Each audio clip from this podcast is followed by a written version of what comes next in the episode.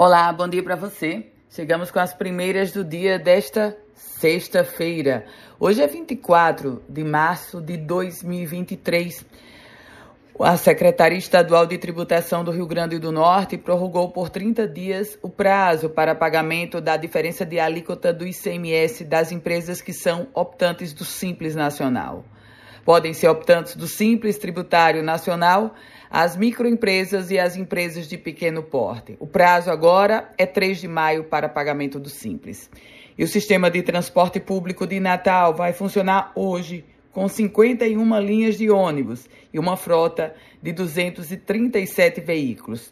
A frota representa quase 60% do total de ônibus que normalmente circularia no estado, na, na cidade de Natal.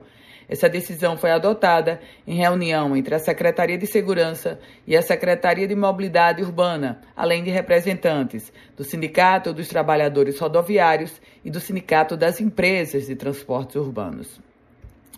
Não deu ponto final, fim da linha.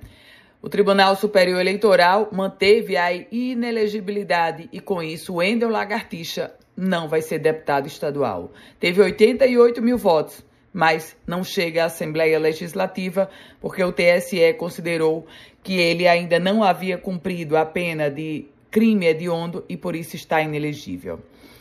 E os deputados estaduais estão debatendo uma linha de crédito para as vítimas dos ataques criminosos. Esse foi o tom da discussão no plenário da Assembleia Legislativa.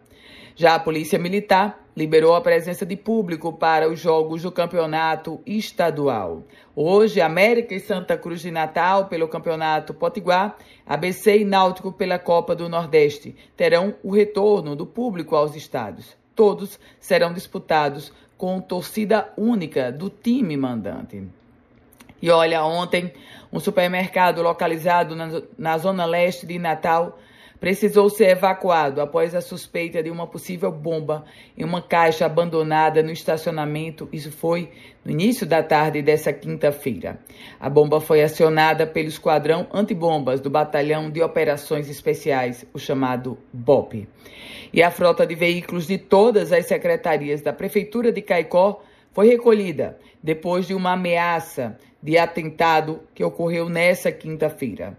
Essa medida foi adotada após criminosos tentarem incendiar um caminhão da coleta de lixo da Prefeitura de Caicó. Essas são as primeiras notícias do dia. Quer receber esse boletim diariamente? Então envie uma mensagem para o meu WhatsApp, que é o 98716 8787. A você, uma ótima sexta, bom final de semana.